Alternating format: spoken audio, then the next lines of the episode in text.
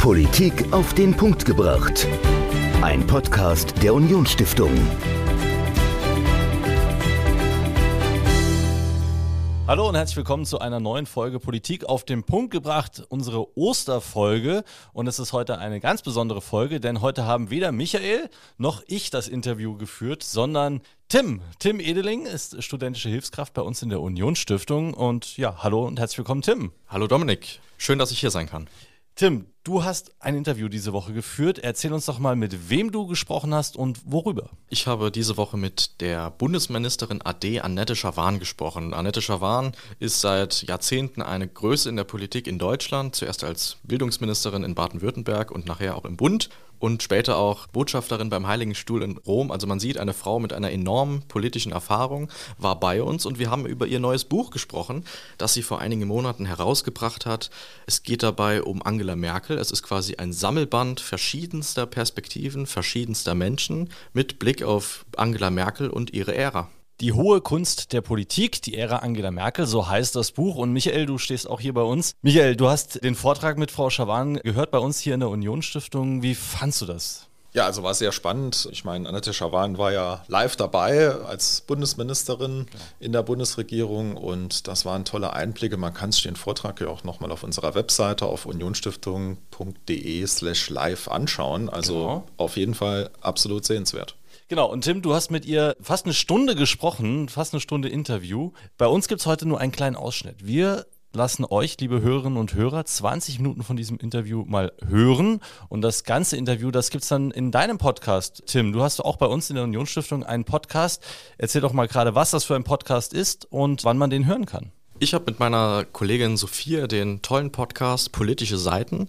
In diesem Podcast besprechen wir regelmäßig Bücher mit politischem Background und laden dann wenn möglich, die Autorinnen und Autoren dazu ein oder eben Experten, die dazu Stellung beziehen. Der Podcast erscheint ganz regelmäßig. Einmal im Monat kann man eine neue Folge sich anhören und in dieser Folge werden wir uns damit beschäftigen, wie Frau Schawan gelebt hat, wie sie zu dem wurde, wer sie heute ist und was am wichtigsten ist, wie sie die Bundeskanzlerin Angela Merkel in ihrem Leben aus nächster Nähe wahrgenommen hat. Das ganze Interview also Anfang Mai in politische Seiten und einen kleinen Ausschnitt daraus, den hört ihr jetzt. Tim im Interview mit Annette Schawan. Viel Spaß. Herzlich willkommen zu unserer neuesten Folge von Politische Seiten. Dieses Mal haben wir einen ganz besonderen Gast bei uns. Heute ist zu Gast Frau Annette Schawan. Sie war Bundesministerin für Bildung und hat ein ganzes Leben lang eigentlich Zeit im Dienste der Öffentlichkeit verbracht. Sie ist heute zu Gast, weil sie vor einiger Zeit ein Buch herausgebracht hat. Sie war Herausgeberin von einem Buch über Angela Merkel, Die hohe Kunst der Politik, das sich mit der Ära Merkel beschäftigt. Und es ist eine Art Sammelband mit ganz vielen Eindrücken verschiedenster Persönlichkeiten aus Politik, Gesellschaft und Kultur. Und heute werden wir uns im Großen und im Kleinen darüber unterhalten und auch Frau Schawan etwas näher kennenlernen. Frau Schawan, schönen Dank, dass Sie heute da sind. Gerne. Wir fangen mal mit etwas Einfachem an, nämlich mit Ihnen und Ihrer Jugend, Ihrer Geschichte von Ihnen selbst aus. Können Sie uns etwas über Ihre Art erzählen, wie Sie aufgewachsen sind, wo Sie herkommen, wie Sie sich für Politik begeistern konnten? Ich bin Rheinländerin, in Neuss aufgewachsen, eine Stadt etwa 30 Kilometer von Köln. Also wenn man weit weg ist, sagt man Großraum Köln. Von diesem rheinischen Katholizismus der 50er und 60er Jahre bin ich geprägt. Manche sagen, das ist ein liberaler Katholizismus. Rheinländer und Rheinländerinnen nennen das nicht liberal, aber vielleicht ist es eine Weise, den Glauben zu leben, der mit einer gewissen nicht nur Wertschätzung, sondern auch Großzügigkeit verbunden ist. Es gibt ja den rheinischen Satz, ich übersetze ihn mal ins Hochdeutsche, leben und leben lassen. Es war also immer eine aufgeschlossene Atmosphäre und auch eine aufgeschlossene religiöse Erziehung. Und dann habe ich Theologie studiert, weil ich dachte, ich will jetzt mal wissen, was da eigentlich dran ist. Es war noch etwas, das heute schon lange nicht mehr vorhanden ist. So ein ganz stimmiges katholisches Milieu. Alle waren irgendwie katholisch. Es gab ein paar wenige Protestanten dazu. Übrigens gehörte Hermann Gröhe dazu. Mhm. Wir kommen aus der gleichen Stadt. Wir waren im ersten JU-Kreisvorstand. Ich war die Vorsitzende, er war Beisitzer. Da im Rheinland habe ich ein bisschen Kommunalpolitik gemacht, war im Stadtrat bin zu der Überzeugung gekommen, Kommunalpolitik ist nicht unterste Stufe der Politik, es ist das Fundament der politischen Kultur. Veränderungen, neue Entwicklungen gehen ganz oft von Städten und Gemeinden aus. So, und dann bin ich ins Cusanos-Werk, dem begabten Förderungswerk der katholischen Kirche, der deutschen Bischöfe. Eine wunderbare berufliche Phase, weil verbunden mit der Arbeit mit jungen, engagierten, begabten Studierenden, Künstlerinnen und Künstlern. Das war eine schöne Zeit. Und dann 1995 nach Baden-Württemberg, zehn Jahre Kultusministerin, 2005 dann nach Berlin, acht Jahre Bundesministerin für Bildung und Forschung. Das sage ich so mit der Betonung, weil der Schwerpunkt liegt bei der Forschungspolitik, denn die 16 Länder, das wusste ich ja aus meiner Zeit als Kultusministerin, legen großen Wert darauf, dass der Bund sich in der Bildung diskret verhält, um das mal vorsichtig zu sagen, weil es ja die Kulturhoheit der Länder ist. Und dann schließlich Rom, heiliger Stuhl, wie die Weltkirche als Völkerrechtssubjekt mit dem Papst an der Spitze heißt.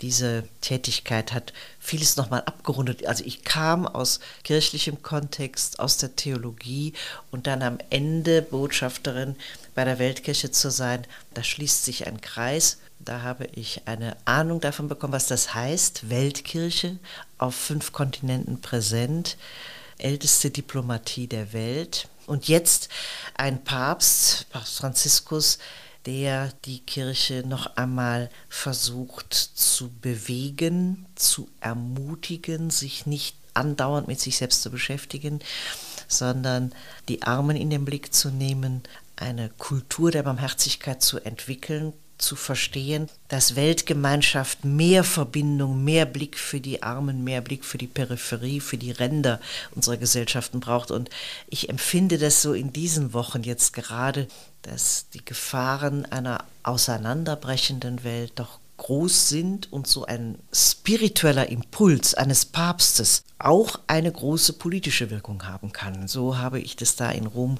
erlebt.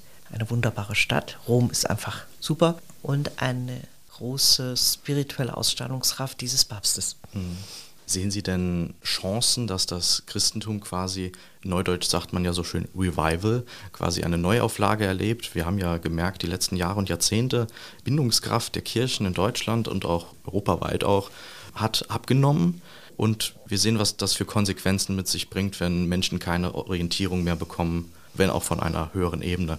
Sehen Sie da eine Chance, dass sich der Trend nochmal umkehrt?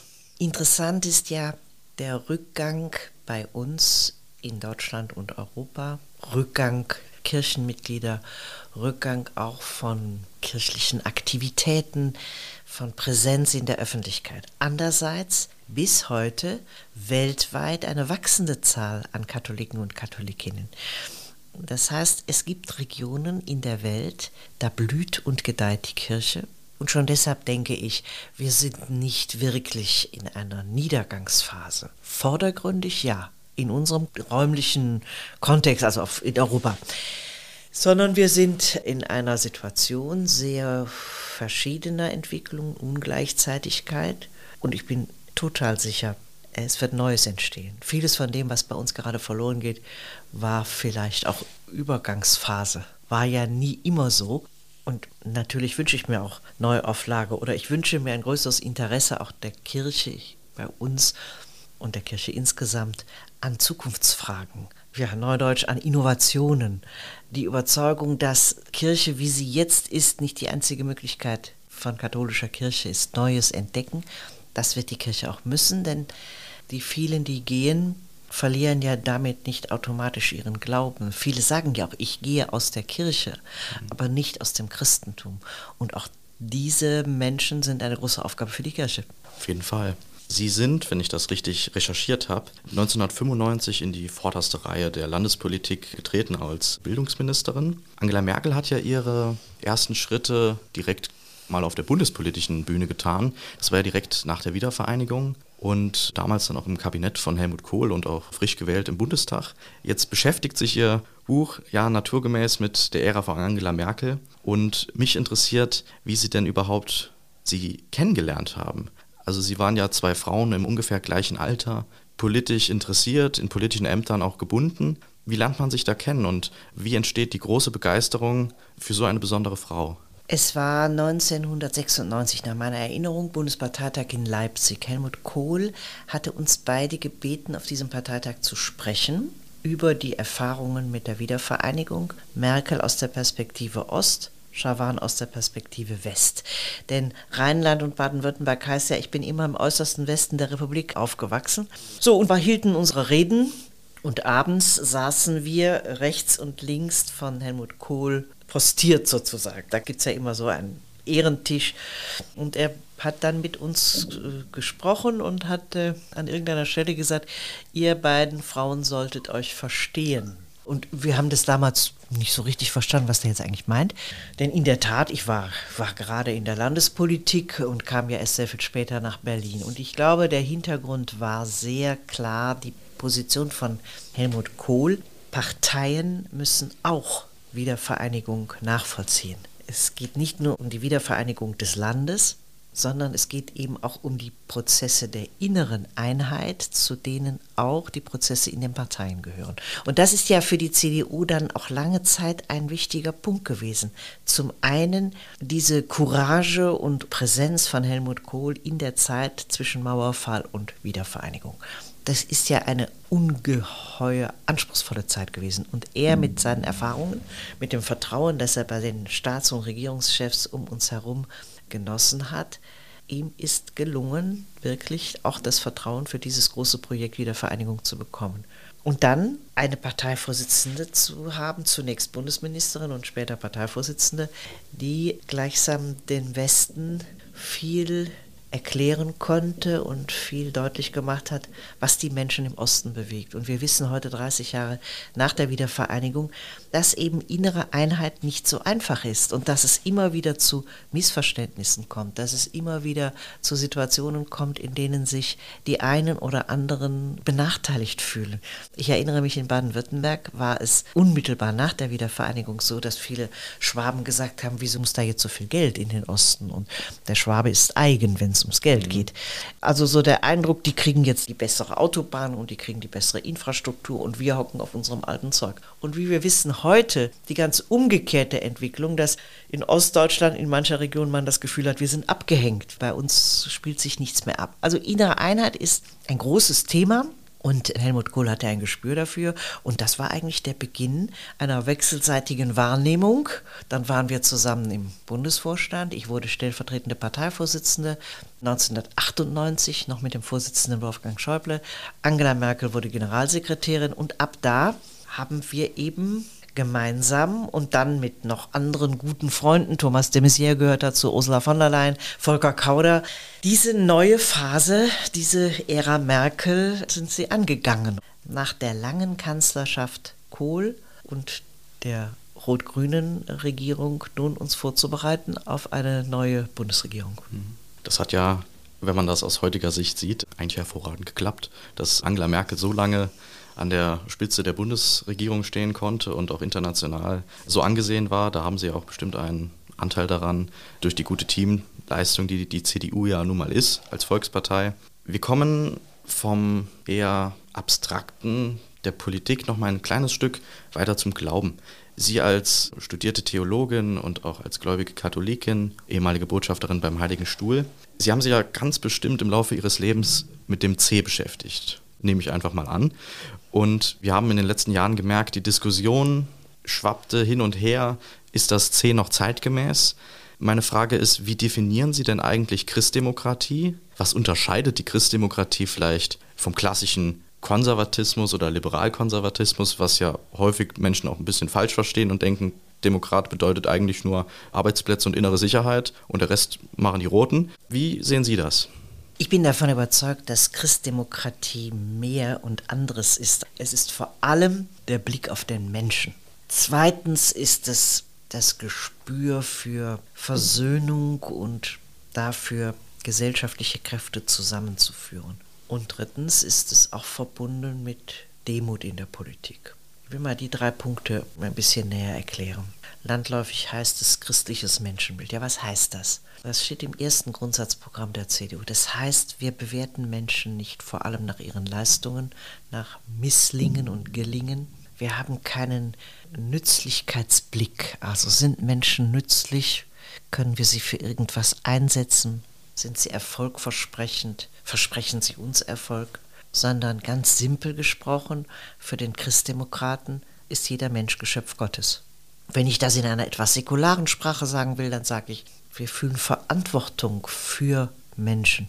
Wir sind davon überzeugt, dass es einen besonderen Blick auf den Menschen gibt. Und dieser besondere Blick auch etwas mit europäischer Kultur zu tun hat. In den Vatikanischen Museen, weil wir eben über Rom sprachen, gibt es ein Bild von Raphael, die Schule von Athen. Also alle Philosophen sind dort versammelt und, und in der Mitte stehen Platon und Aristoteles. Beide sind Schüler von Sokrates. Der eine, Aristoteles, zeigt auf die Erde, der andere, Platon, zeigt gen Himmel.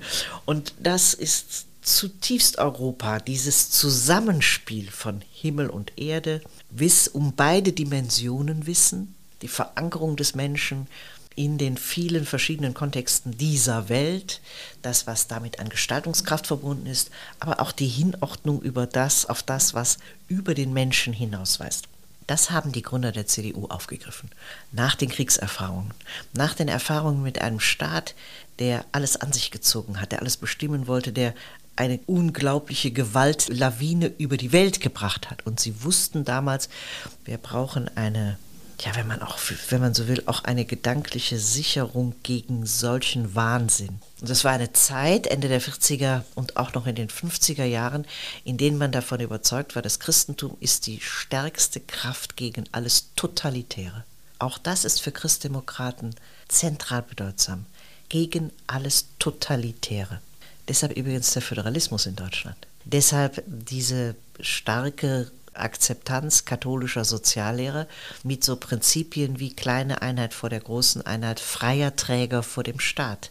Das heißt, es wurde eine Bundesrepublik Deutschland aufgebaut, in der Pluralität eine große Rolle spielt. Eben nicht nur staatlich und vor allem staatliche Kindergärten, sondern viele Kindergärten in freier Trägerschaft von Kommunen, von Verbänden, von Kirchen. Das gleiche gilt für die Pflege, für Medizin, für Krankenhäuser. Das ist im Grunde eine, der Bezug auf das C, der Bezug auf katholische Soziallehre war zugleich die Ermöglichung von Pluralität in einer Gesellschaft. Es bestimmt nicht einer oder eine Weltanschauung, sondern es gibt eine Vielfalt, das Spiel der verschiedenen Freiheiten, wie Hannah Arendt das mal gesagt hat. Das ist ein Lebenselixier für die junge Bundesrepublik gewesen und es hat sich bis heute positiv ausgewirkt. Und das ist jetzt wieder so wichtig, dass wir nicht, das hat die CDU ja immer mal getan, dann haben die einen gesagt, wir müssen konservativer werden, klarer und klare Kante und nicht immer so rumeiern. Und die anderen haben gesprochen vom moderner werden ja, es gibt so Momente, wo man korrigiert, wo man überlegt, in welche Richtung geht es. Aber das macht nicht den Kern der CDU aus. Der Kern der CDU hat zu tun damit, dass die verschiedenen politischen Wurzeln des Konservativen, des Liberalen, des Sozialen zusammengefügt werden. Mit diesem neuen Blick auf den Menschen. Mit dem, was dann christliches Menschenbild genannt wird. Und daraus erwächst dann auch Demut in der Politik. Nicht paternalistisch vorzugehen, sondern wirklich zur Kenntnis zu nehmen, Menschen in all ihrer Verschiedenheit haben auch verschiedene Interessen, verschiedene Erwartungen an die Politik. Und so fand ich es interessant, dass Winfried Kretschmann, der Ministerpräsident von Baden-Württemberg, ein Grüner in dem Buch schreibt, wenn moderne Christdemokraten ihre Grundüberzeugungen wirklich leben, sind sie eine Lebensversicherung für die Demokratie. Dass uns das ein Grüner sagt, ist sehr erstaunlich. Aber damit ist eben auch gemeint diese Verbindung von Wertschätzung für den Menschen, Demut in der Politik und der Überzeugung, Politik muss, muss zusammenführen, muss versöhnen, darf nicht zu Spaltungen in der Gesellschaft beitragen. Das macht für mich Christdemokratie besonders aus. Hm. Vielen Dank. Wie sind Sie denn eigentlich auf die Idee gekommen, ein Buch herauszugeben, in dem ganz viele verschiedene Perspektiven über die Ära von Angela Merkel und ihre Charaktereigenschaften, Thomas de Maizière hat das sehr gut beschrieben, er hat das ein bisschen analytisch gesagt. Es gab aber auch Autorinnen und Autoren, die haben den Bogen etwas breiter gespannt und Weltgeschichte ein bisschen erörtert. Wie sind Sie denn auf die Idee gekommen, das so zu tun? Und war es schwierig, so viele Menschen für dieses Projekt zu begeistern? Es war zunächst die Idee des Verlages, könnten Sie nicht sowas machen? Ich habe nur kurz nachgedacht, habe 30 Leute angesprochen und alle 30 haben zugesagt. Das war schon mal interessant, weil oft wer ein Sammelband macht, stellt ja fest, er spricht viele an, aber viele sagen auch ab. Hier haben alle zugesagt und die Idee war, nicht den Historikern vorzugreifen. Natürlich, das wird eine Reihe von Jahren dauern, ehe die Historiker sich an die Arbeit machen, die Dokumente lesen, die Reden lesen und dann historisch analysieren. Nein, das können wir ja gar nicht, sondern es sollte gleichsam der Blick unmittelbar nach dem Ende sein. Der internationale Blick. Angela Merkel hat stark sich mit Afrika beschäftigt, Partnerschaft Europa-Afrika. Deshalb die frühere liberianische Premierministerin Europa ist schwer vorstellbar ohne deutsch-französische Partnerschaft. Deshalb Macron. Dann Europa ist auch schwer vorstellbar ohne Weimarer Dreieck. Für uns, also deshalb Donald Tusk. Und so war die Frage der Auswahl, hing damit zusammen, was waren Prioritäten, was muss vorkommen. Und Andrea Riccardi, Italien, auch die Frage, wer waren die Gründungsmitglieder der Europäischen Union und für was hat sich Angela Merkel auch in so einem spirituellen Kontext interessiert. Und Andrea Riccardi, er war mal kurzzeitig Minister in Italien, aber ist vor allen Dingen der Gründer von Sant'Egidio. Wenn Sie mich fragen nach der Zukunft der Kirche, dann verweise ich unter anderem auf eine solche Gruppe, Sant'Egidio International, Arbeit für den Frieden, für die Armen. Das wird ganz wesentlich die Zukunft der Kirche prägen. Ja, die zweite Ebene war die der Zivilgesellschaft. Politik darf ja nicht eine eigene Blase sein. Es ist sie oft genug, aber eigentlich ist ja immer die Frage, wie wird denn Politik, wie wird eine Ära aus der Perspektive der Gesellschaft wahrgenommen? Der Kunst, der Kultur, der Wissenschaft, der Wirtschaft, besonderer Persönlichkeiten. Und so ist die Liste zustande gekommen. Wirtschaft, Familienunternehmer, Wissenschaft, alles Autoren und Autorinnen, die aus ihrer Perspektive auf diese Ära geschaut haben und eigentlich ganz schön den besonderen Politikstil, die Wirkungen Merkelscher Politik für ihr Milieu beschrieben haben. Und natürlich war auch klar, mit Marianne Birtler und Freier Klier ist ganz wichtig, auch noch einmal eine deutliche Stimme aus Deutschland mit vergleichbaren biografischen Erfahrungen, wie sie Angela Merkel gehabt hat, zu Wort kommen zu lassen. Und dann die eigentlich Parteipolitik. Das finde ich eine ganz interessante Geschichte, dass eben die Vertreter und Vertreterinnen anderer Parteien, die da mitmachen, auch nochmal nicht nur auf die Ära Merkel, sondern damit verbunden auch stark auf die CDU schauen und uns nochmal den Spiegel vorhalten. Was waren, was waren unsere Stärken in der Zeit? Was waren Schwächen? Was wurde als Fehler wahrgenommen? Annette Schawan im Interview mit Tim, unserer studentischen Hilfskraft. Das ganze Interview, die volle Stunde Interview, die hört ihr Anfang Mai in politische Seiten. Schaut euch und hört euch vor allem den Podcast an. Den Link dazu findet ihr in den Show Notes. Also hört da gerne mal rein, auch in die alten Folgen. Tim und Sophia lesen einmal im Monat ein Buch mit politischem Inhalt, sprechen über das Buch, über die Themen und haben dann auch immer noch ein tolles Interview dabei. Und nächste Woche gehen wir quasi von der alten Garde der CDU von Annette Schawan zur neuen Garde. Michael, du hast einen spannenden Gast im Interview gehabt. Wen hattest du und worüber hast du mit ihm gesprochen? Ja, Armin Petschner-Multari war mhm. bei mir zu Gast im Podcast. Er war lange Mitarbeiter der CDU-CSU-Bundestagsfraktion. Okay. Er kommt aus Bayern und er hat ein konservatives Kampagnentool oder ja, Kampagnenplattform gegründet, mhm. äh, The Republic, und macht da einige Furore im Netz und im politischen Berlin. Du hast schon mit ihm gesprochen, so schon mal einen kleinen Teaser. Worüber sprecht ihr, außer über seine Plattform? Ja, also wie konservative Inhalte im Netz konvertieren und generell, wie er diese Plattform aufgebaut hat. Also ist wirklich sehr, sehr spannend. Ich finde einen der klugsten Köpfe im politischen Berlin. Das also nächste Woche. Schaltet also unbedingt wieder rein. Politik auf den Punkt gebracht. Und nächste Woche mit Armin Petschner-Multari. Bis dahin. Ciao. Politik auf den Punkt gebracht. Ein Podcast der Unionsstiftung.